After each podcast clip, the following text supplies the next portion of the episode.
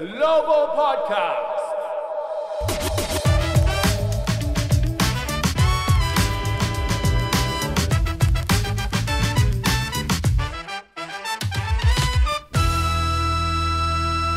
Hello everyone! ウィザーズグローバルポッドキャストへようこそザック・イクマですウィザーズのシーズンが終わってちょうど2週間くらいが経ちましたが今日チームからビッグニューススコット・ブルックスヘッドコーチが戻ってこないという発表がありましたブルックスヘッドコーチは5年間でチームをプレーオフに3回導きました。シーズン終了後にはウェストブルック選手も太鼓判を押していましたがトミー・シェパード GM が先ほど記者会見でしっかりと検討した結果新しい方向に進みたいと決めたと言っていました。まあ、僕も2年間ブルックさんにご一緒させてもらいましたが会えなくなるのがすごく残念です。本当に寂しいです。我々のコンテンツの多くもブルックスヘッドコーチでしたからね。ブルックスコーチはいつも時間を作ってくれて本当に優しく接してくれて真のジェントルマンです。たくさんのジョークもありがとうございました。ブルックスコーチ本当にありがとうございました。そして5年間お疲れ様でした。さて今回のポッドキャストですが今日のこのビッグニュースなどについてウィザーズの名物ラジオ解説グレン・コンソンさんに話を聞きたいと思います。前回の出演はオールスター前3月上旬でした。それでは早速インタビューです。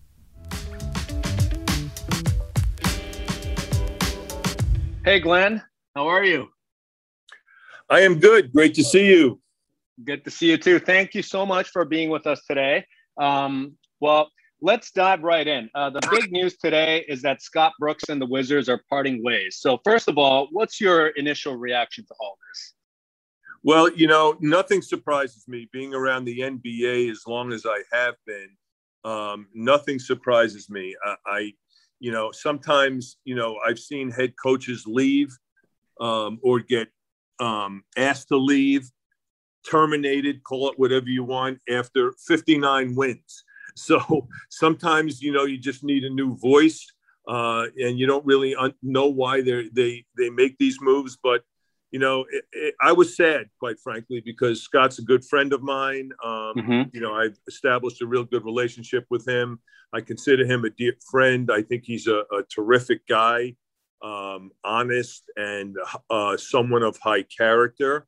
And, um, you know, quite frankly, I think this year, um, with what he had and given the circumstances, I think he did do a good job. And I think, you know, the way the Wizards, um, have reported this is that they, you know,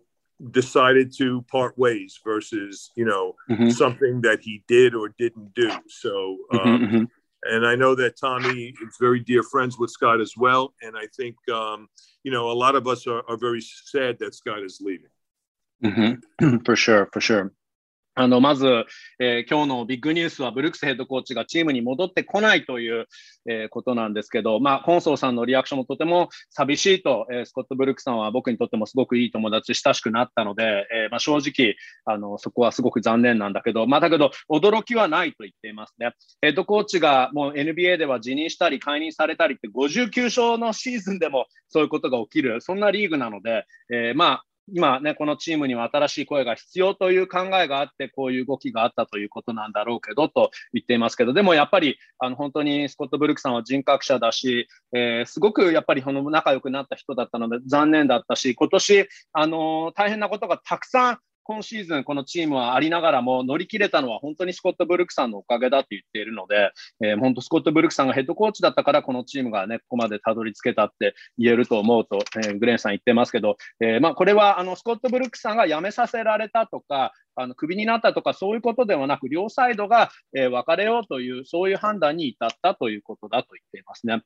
And you're absolutely right about Coach Brooks just being such a great person. Um, I personally, I think he was the nicest uh, head coach or manager that I've ever covered. So, uh, but again, clearly this is a cutthroat business. Uh, as Tommy Shepard said, that change is the only constant in this league. This is the reality, right? I think you're right, um, Zach. Uh, change is uh, constant, and mm-hmm. like I said earlier, you know, there, there, was one year in the NBA where I think they um, parted ways with coaches. I think there were five of them that had over 50 wins, which is unheard of. So, mm-hmm. you know, there's no, sometimes there's no rhyme or reason, but, um, you know, I, I think sometimes change is good. and and in this case, um, I'm sure Scott will, you know, if he wants to continue to coach, there's a lot of other jobs that have just opened up that I'm sure he, he will be in consideration for. And mm-hmm. um, and I think sometimes change is good because, you know, you need that shot of vitamin D. You need that little bit of a difference in mm-hmm. philosophies offensively and defensively that could uh, maximize the personnel that you have. I see, I see. で、あの、まあ、ブルックスヘッドコーチは5年でチームを 3, 3回プレーオフに導いて、で、特にやっぱり一番そのスコット・ブルックス、えー、コーチが評価が高かった部分っていうのは、やっぱりそのプレイヤーズコーチだというところですよね。それはもうラッセル・ウェスブルック選手も、ブラッドリー・ビール選手も、あの、ブルックスコーチのことが大好きだって言っていて、僕も実は取材した中で、これまで取材したヘッドコーチや監督さんの中で一番、あの、ブルックスさんってナイスガイだったと思うんですけど、まあ、だけど、その本当にこれは、あの、チェンジ、チェンジ is constant ってトミー・シェパード GM も言っていたんですけど、その変化っていうものだけが、あの、この安定しているんだよという、そういうリーグなんだよっていうふうに言っていて、グレン・コンソーさんも今、あの、その、確か数年前、えー、5人のコーチだったかなと言っていますますけど、その50勝以上した後でも5人のコーチが辞めたことがあったりとかも、あの、ただね、もちろん今はもう、あの、起きたことなのでしょうがないので、その変化はいいことでもあるというふうにグレンさん言っていますし、えー、ブルックスさんに関しては他のチームでも空きがあるので、ひょっとして、ね、その他のチームでコーチをやられるかもしれないですし、ウィザーズにとっては今、グレンさん、 vitamin、ビタミン D が必要、ビタミン D、 difference が必要だと言っていて、それはビタミン変化が必要という言い方してるんですけど、チームにとっても、これでまあ心機一転、オフェンス、ディフェンス、すべての philosophy を入れ替えることも重要なんじゃないかなというふうに言っていますね。As far as the next、uh, head coach, Uh, as far as the search, uh, Tommy said that uh, he will be doing a very thorough search, looking at a diverse pool. So it doesn't sound like he's in any rush at all. Well, you know, I think it's it's always good to get somebody on as, as quickly as you can, but you know, you want to make sure that you you know you hit all the avenues that you you want to hit, and uh, you know, I think. Uh, his comment about it being diverse. I mean, it's going to be, you know, whoever uh, Tommy feels that is going to be that guy or that girl that can come in, uh, that person that can come in and, um, you know, maximize what you have you know, if if you think about the Wizards personnel, there's a lot of good young talent there. I, I still think, and Tommy even said that,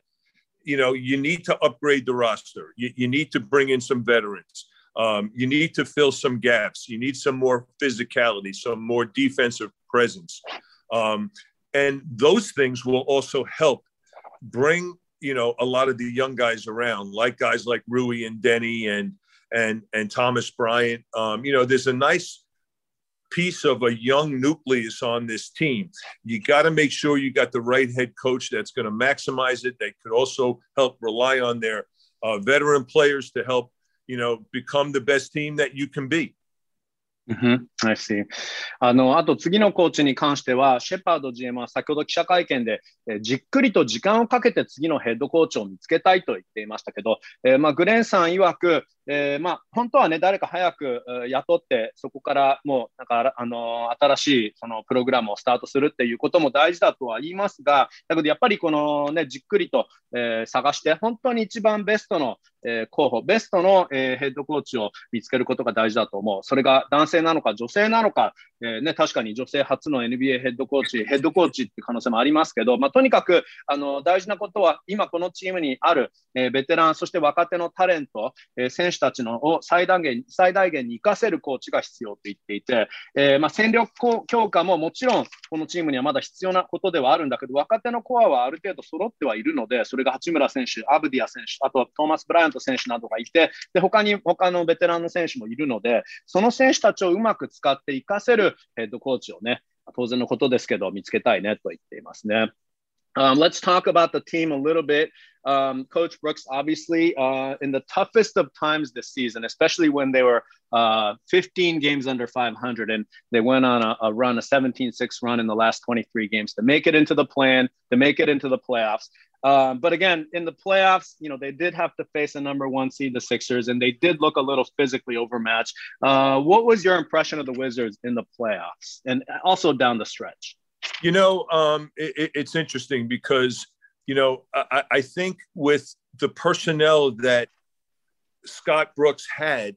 it, it was very difficult um, to play against the, a team like the Philadelphia 76ers that has, you know, that um, physicality that they bring, that big front line. Uh, they can go big, they can go small, and um, you know somebody that um, like Joel M- uh, Embiid, who is Joel Embiid, who is so dominant inside. Um, you know, and they've done a nice job assembling a roster around Embiid with you know shooters and guys that could score, and Tobias Harris, who I think is the most underrated player and has been the most underrated player in the NBA over the last five years. He does everything at, at a very high level. Um, mm-hmm. But I think with the personnel, you know, what what you saw was the fact that the Wizards didn't have Thomas Bryant, they didn't have Denny, um, they were starting um, Neto uh, for the most part uh, with a three guard type uh, uh, of a team, which, you know, Scott Brooks obviously felt that it was, um, you know, probably the most experienced and, and gave them a chance to win. And when you look at the roster, with the exception of, you know, Davis Bertans couldn't play at the end. And, um, you know, you, you have you have Denny, and we could put him aside. Obviously, you have Russ and, and Brad, who are elite the remainder of the team really was assembled as backups. So, you know, uh, when you think about that and you think about the team they played against, you know, I think they maybe could have won one more game, Zach. I, I really mm-hmm. do. But, you know, I, I, just think they were overmatched um, compared to, you know, the bottom line is talent wins in the NBA. Yeah, and yeah. You, you, you, you saw that when the Wizards played uh, the Sixers. Mm-hmm. Mm-hmm. No question. あのー、あとは、まあ、もちろんブルックスコーチの指揮のおかげでチームはね、今シーズンどん底から借金15からレギュラーシーズン最後の23試合巻き返して17勝6敗で見事プレイインとプレーオフに進出しました。しかし、まあ、やはりその第一シードのシクサーズとプレーオフ1回戦、まあ、4勝、1勝4敗で敗退となってしまいましたけど、その、まあ、プレーオフでのウィザーズの印象について、えー、グレンさん曰く、やっぱりそのシクサーズのシリーズに関しては、ウィザーズの今のこの、まあ、あのシリーズの時の、えー、ロースター、パーソナルでは、やはり厄介な相手、大変な相手だったと、えー、そもそもエンビードをどう止めるかっていうところでも苦戦したし、シクサーズはあの本当にエンビード選手の周りに、えー、チームをこう数年かけて作ってきて、でまあ、特に今なんか一番リーグで過小評価されているんじゃないかっていうふうにグレンさん言っているトバイアス・ハリス選手なんかがやはりそのすごくシューターとして優れているので、エンビード選手をもっと生かさせるというか、あのシクサーズがまあよりそれでパワーアップしているわけですけど、そもそもそのシリーズは、ね、アブディア選手も不在で、トーマス・ブライアント選手も不在で、えー、そういう不在者がいる中、まあ、本当に苦しい personnel で、ラウルネト選手みたいな、まあ、本来だったらね、バックアップのポイントガードが3番、まあ、スモールフォワードでラインナップでスタメン入っていたりとか、まあ、それが一番あの勝つチャンスがあるというベテラン、賢いラインナップ、泥臭いラインナップっていうところで、スコット・ブルクスヘッドコーチは勝つチャンスがあると思って組んだだろうけどと、グレンさん言っているんですけど、でも正直、この personnel の部分でも苦しくて、えブラッド選手、ラス選手以外、あとも八村選手とかね、他にそのスタメンもあのの選手の周りにいる、このチームの選手、ベルタン選手のその他の選手っていうのは、実は、もともと今年ロースター作った時は、バックアップを担うはずの選手たちが突然急遽スタメンを務めなきゃいけなくいけなくて、大変だったと言ってるので、まあ、本当はあと1勝ぐらいはできたかもしれないけど、それでももうそれがせいぜいだったんじゃないかなと、もう単純に、えー、能力でシクサーズに、えー、このプレーオフでは、えー、劣っていたねというふうに言っていますね。Let's talk about Rui real quick in the playoffs, especially uh, when we spoke back in March. Uh, you talked about uh, Rui needing to take more threes uh, and also just ramping up his aggressiveness overall and his physicality. What did you think of how he stepped up in the playoffs? Man, I think he's he did it. You know, I mean, it was incredibly impressive. Um, first of all, you know, when Rui first came in uh, to the NBA, uh, he, he struggled from three. It was it clearly was something he had to work on, not from an accuracy accuracy standpoint, more from a distance standpoint. He just wasn't mm-hmm. used to shooting. Mm-hmm. Uh, and NBA threes are very different than college threes. So um, you talk about a guy that uh, has dramatically improved an area that he needed to improve to make himself a triple threat type of uh, player. He, he did mm-hmm. that. He showed that he could make threes. He showed that he can shoot it off the bounce, shoot it off the catch. Uh, he mm-hmm. he improved his form, so that was really impressive to me. Um, how he added that quickly. Uh, a lot of guys, it takes time. I mean, look at Ben Simmons. I mean, he can't. You know, he still can. He will eventually, but Rui picked it up so quickly. Um, and I think that's what impressed me most about Rui is how quickly he picks up um, concepts and uh, and his awareness. A lot of players don't have the awareness to mm. understand what their deficiencies are. Rui has that. That's why you saw that quick jump in his shot. I think now um, he needs to refine uh, some of his ball handling skills, mm-hmm. and he needs to um, really make an effort into getting into the best physical condition he can be getting as he continues to get stronger to bring that consistency of aggressiveness. You know, I think, you know, like all players in the NBA, you know, the aggressiveness comes and goes, but the, mm-hmm. the elite ones, you know, that aggressiveness stays and it doesn't leave, you know. So I think playing with someone like Russell and yeah. Brad helps him because he sees what it takes to you know, play with that aggressive nature for 48 minutes. And he needs to improve in that area. Mm-hmm. I see, I see. 八村選手の印象について伺ったんですけど、えーまあ、3月にグレンさんに話を伺ったとき、八村選手はもっとスリーを躊躇せず打つべきだというふうにグレンさん言っていて、で、あの、もっと気持ちを出してプレーをしてほしいということもグレンさん言っていたんですけど、まあ、プレーオフの八村選手を見る限りも、それ全部期待に応えてくれた。本当にすごかったとグレンさん言っていて、まあ、特にね、八村選手の場合、キャリアの初めからちょっとスリーポイントがずっと課題で、まあ、去年の、あの、昨年のオフとかもね、ずっとそれが一番やっぱり大きな課題として挙げられていましたけど、それはどちらかというと、もともとその正確さの問題とかよりは、まだおそらくその NBA の3、その距離に慣れていなかったんじゃないかなとグレンさん言っているんですけど、まあ、すごくそのあたりがこの2年目向上したと。で、まあ、特に終盤なんかそのバウンスからの3だったりとか、ドリブルからの3、キャッチシュートの3とかも全てがあのすごくうまくできるようになってきて、やっぱりそのすごく早く向上できるところが彼のすごいことなんじゃないかなというふうに言っていて、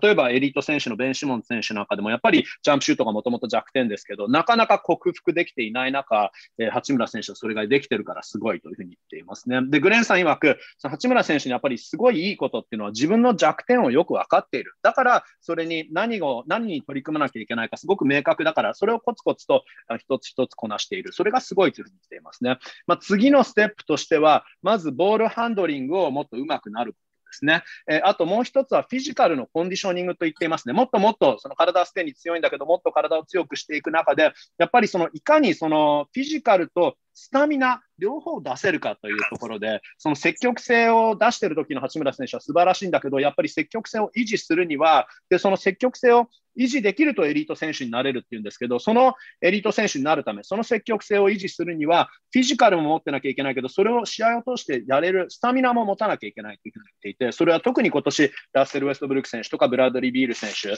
とかと一緒にプレーして、特にそのラッセル・ウェストブルック選手のそういう、まあ、危機感とかね、いつもそのいかにインテンシティ、どこまで激しくやらなきゃいけないかって新しい基準の中作ってくれたみたいな感じになっていますけど、そのスタミナ面という部分、コンディション面っていうのも、ラッセル選手がすごくいい影響に八村選手になっているんじゃないかなと言ってますね。Let me ask you this about uh, Rui, and I mean, this is just for any young player, but you know, whenever there's going to be a coaching change, and it's possible that the assistant coaches uh, change as well. In Rui's case, uh, he's especially close with uh, Coach Corey Gaines and also Coach David Atkins. Um, this is not just for Rui, but for any young player. Like, how difficult is it to adjust to a new coaching staff and sort of find your niche, I guess, and find that coach that really will kind of be the guy looking after you? Yeah, I mean, you know, look, you, you got to make adjustments. In the NBA, coaches come and go. Uh, players get traded all the time, and you got to learn new systems, and you got to learn um, what the new coach and the new system expects you to do. Um, mm-hmm. You know, and and that's an interesting question because, you know, you think about how the Wizards are built right now, and they're built right now with the focus of obviously Brad and Russ with, with as the strength of their backcourt. They're they're elite, and you got to mm-hmm. find guys that are going to be able to play with them. So right. I, I, think from like from Rui's standpoint, yeah, he's close to those guys, but you know he's he's also a very adaptable young man. Mm-hmm. He'll adapt just like anybody else will. In fact, probably quicker. And and I mm-hmm. think what Rui is very good at is picking and pulling um, what how how coaches can help them. And who knows what's going to be, you know, how many of the assistant coaches are going to leave. You know, typically, you know, when a when a coach leaves, he brings in his new staff, but you mm-hmm. never know. I mean, like you said, those guys are high quality uh, guys and and high quality people, and I'm sure Rui's relationship will also be a factor in that decision. Mm-hmm. Hmm. I see. Interesting. That is interesting point. あの、あとまあ、 今回ね、そのコーチが、ヘッドコーチが変わるっていうところで、アシスタントコーチも変わる場合があるんですけど、まあ、特に八村選手の場合、あのデイビッド・アトキンスコーチ、あとコーリー・ゲインスコーチとすごく仲がやはりいいですし、関係が近いので、まあ、そういう部分、もし、ね、そのコーチ2人どうなるか分かりませんけど、八村選手のそういう新しいコーチングスタッフとなれなきゃいけないっていうアジャストも必要になるかっていうふうに聞いてみたんですけど、やはりグレンさんもまさにその通りだっていうふうにおっしゃっていて、えー、ただそれがまあね、NBA なので、コーチが変わって、それで選手がアジャストしなきゃいけないっていうのは、それも NBA の普通のことなのでっていうふうに言っていますね。で、その新しいコーチになれなければいけないということだけでなく、そのそのコーチによっては新しいシステムを導入する可能性もあるので、それになれる必要性もあるというふうに言っていますね。で、現在このチーム、やっぱりそのどう普通に考えたら、ロースター見たら、やっぱりそのウェストブルック選手とビール選手のバックコート、エリートなバックコートがいるので、その2人を最大限に生かしながら、他のパーツをどう使っていくかって新しいコーチの課題になると思うんですけど、そこにいかにその八村選手がうまくその新しいコーチングスタッフと噛み合ってフィットしていくかっていうのがあの大事になっていくんじゃないかなというふうに言ってますけど、まあ、八村選手、さっき言ったみたいにその自分の弱点をよく分かっていたりとか、その柔軟性もあるし、応用性っていうのはアジャスト性、アジャストができる選手なので、全くそこは心配していない。いますね。ただ、本当にあのコーチ、ヘッドコーチが変わると、どのアシスタントコーチがその後変わるかっていう、あ戻ってくるかとか、そういうこともわからないので、ちょっとそこは今何とも言えないんだけど、まあ、ルイの場合はそこは無理、あの無理なく、問題なくアジャストできるんじゃないかと。あともう一つ面白いなと思った、今、グレンさんのポイント一つおっしゃったことは、八村選手の、例えばそのアトキンズコーチとか、ゲインズコーチとの関係性っていうのも、実はそのアシスタントコーチ2人がひょっとしてこのチームに戻ってくるか戻ってこないかっていうことの大きなポイントにもなるということなので、まあ、その八村選手のそのアシスタントコーチの関係っていうのも、実はこのアシスタントコーチの今後どうなるかっていうところにも大事、あの大きいあの関係性があるというふうに言っていますね。Uh, one last thing. Um, you know, obviously coming up uh, after this, you know, we're going to have the NBA combine and the draft in late July and free agency in early August. Um, there are cap issues that the Wizards will probably have to deal with. And, you know, they might not be title contenders yet, but obviously they took a big step forward this year. Uh, what are the pieces do you think the team desperately needs in order to be closer to becoming a contender? You know, I think, you know, they need a, a wing defender. Um, but I think you know, you could also use a backcourt defender. You need, you know, I think it's going to be great to get Thomas Bryant back because he can block shots and, you know, he's a pick and pop guy too and could score mm-hmm. inside high motor. But I think what this team needs more than anything is yeah. physicality, you know, and it doesn't matter the size because the way the NBA is right now, it's all positionless basketball. I think they right. need another shooter um, mm-hmm. someone who's who could shoot um, and and be dangerous from the outside, and obviously get Davis back to being healthy because he is that guy. But mm-hmm. I think this team, you know, could use physicality, whether it's you know someone, and I and I'm not mentioning uh, that they're available, but like a mm-hmm. Marcus Smart, a PJ sure. Tucker type guy, you know, mm-hmm, uh, mm-hmm. Patrick Beverly type guy that's going to come in uh, Montrez Harrell type guy with great motor and play with great physicality. They need guys that that are like that. Um, mm-hmm, those guys aren't available, and I'm not mentioning. And don't please don't you know use that uh, and interpret that as that we would like to have those guys. Mm-hmm, but of course, those those are the types of guys that this team could use. Someone that can come mm-hmm. in, you know, for 10 minutes or or be that enforcer uh, mm-hmm. set good screens, rebound, get you 10, 15 rebounds if you need it. You know, that physicality is, is a must. なるほど、えー。最後になんですけど、えー、まあ ね、今シーズンチームは、ね、目標のプレーオフにたどり着けたと、そこは大きかったんですけど、やっぱりでも1回戦敗退ということで、当然もっと、ね、プレーオフどんどん進んでいきたいわけですけど、もっと先に進むには、まずどういうパーツが絶対不可欠かということに関して、えー、まあ、やっぱりそのウィングディフェンダーが必要だねと、デディフェンスがやっぱりチームの課題なので、えー、ウィングのポジションから相手を止められる選手、あと、まあ、バックコートディフェンダーも必要と、えー、まあ、それが、ね、ガードのポジションで守備がうまいガードも一人そういうバックアップがいてもいいんじゃないかという言い方なんですけど、あとは、まああのー、トーマス・ブライアント選手なんか怪我から戻ってくるので、それはすごく大きな、まあ、あの加入ではないんだけど、またチームにあの再び加わる戦力として大きいねと、そういうあの大きなポジションから pick and pop ができる選手は非常に大事だと言っていますね。だけど何よりも大事なことはフィジカル、フィジカルな選手を取りに行かなきゃいけないと。で、今の NBA はやっぱり positionless なので、サイズは関係ないと言っていますね。えー、フィジカルな選手、で、ちょっと一瞬置いといて、あと、シューター、アウトサイドのシューターももう一人欲しいねというふうに言っていて、それがまあ、ダービス・ベルタン選手、来シーズン、また、ね、一昨年あの、昨シーズンのようなね、プレーをまた取り戻してくれれば、そこにもう1人シューターが、優秀なシューターが加われば、外からのシュートも、えー、まあ、課題点ですけど、そこは、まあ、あの、克服できるんじゃないかなというふうに言っているんですけど、その、まあ、さ今言ったそのフィジカルな選手に関しては、これはもちろんあえてその例であって、全然この選手たちがアベラブルってそういうわけではないんだけど、例えばマーカス・スマートとか PJ タッカーとかパトリック・ベバリーとかモントレーズ・ハレルみたいな選手、そういうタイプの選手が必要だというふうに言っていて、まあ、つまりコートでそれが例えば10分、15分だったとしても、用心棒になれるような存在、あるいは、まあ、あのポジションにもよると思うんですけど、それが10リバウンド、15リバウンド取れるような存在、あるいはスクリーンをしっかりと仕掛けてくれるような、そういうフィジカルな存在が、このチームには今後もっと勝ち進んでいくには必要なんじゃないかなというふうに言っていますね。Alright. Uh, this is kind of a shorter version of our normal podcast, but uh, I know that you probably have a lot to get to, and uh, I certainly do as well. Try and get uh, those, those, Tommy clips out to our Japanese audience. Yeah. So I appreciate your time. Um, so yeah, coming up, I guess uh, exciting times, you know, as we look for a new coach. Um, but uh, certainly, I mean, like you say, and like Tommy says, uh, change is constant. So that is, yeah, I mean, we're constant. learning that in front of us, you, you know, in front you know, of our eyes. It, in this case, Zach, it's painful because Scott is such a good guy. You mm-hmm. know, it just made it just that much more painful. But you know, um, look, you know, it, it, was a matter of when. You know, mm-hmm. coaches mm-hmm. get hired to get fired.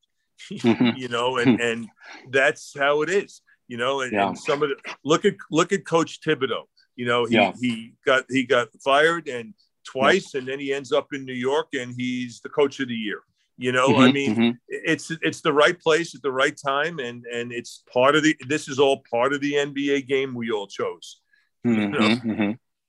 That's so, right. That's right. Um, I'll interpret that real quick, just because that was a great line right there. It's the life that you chose, basically. あ確かにね、今最後面白かったんですけど、まあ、本当にこの変化っていうものだけが安定している NBA っていうことで、僕最後ちょっとグレンさんに伺ったんですけど、そのやっぱり改めて、あのー、今回、そのスコット・ブルックスヘッドコーチが戻ってこないっていうのは、グレンさんにとってはすっごくショックで、本当にいい人だったので、本当にいい人なので、えー、それがすごく辛いと。だけど、まあ、改めて言うけど、あのー、もうある意味、NBA のヘッドコーチっていうのは、なんかクビになるために雇われているいるんじゃないかという言い方もしていて、本当にどんなに勝ってもやっぱりその解任になってしまうっていうコーチもいますし、例えば、あのね、ニックスのトム・ティボドヘッドコーチなんかも2度解任となっていますが、今年やっぱり戻ってきて、コーチ・オブ・ダイヤーに輝いているので、それが NBA の人生、それを我々は選んでいる。それをスコット・ブルックス、それをみんなが選んでいるから、それはもう NBA では仕方ないことなんだと言っていますね。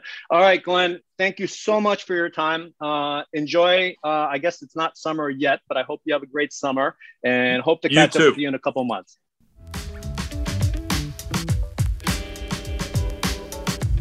はい、えー、というグレンさんでした。ブルックスヘッドコーチと非常に仲がいいグレンさん、すごく辛いと言っていましたが、まあ、そもそも NBA のコーチはその覚悟でこの道を選んでいるわけだから、これは仕方がないことだと言っていました。ま、これが NBA ライフなんですね。トミー・シェパード GM 曰くフリーエージェンシーが始まる現地の8月2日までには新しいコーチが見つかるといいけどじっくりと選びたいと言っていましたそれでは皆さん、今回はこの辺でお別れです。Thanks for listening to the Wizards Global Podcast. Have a great week, everyone.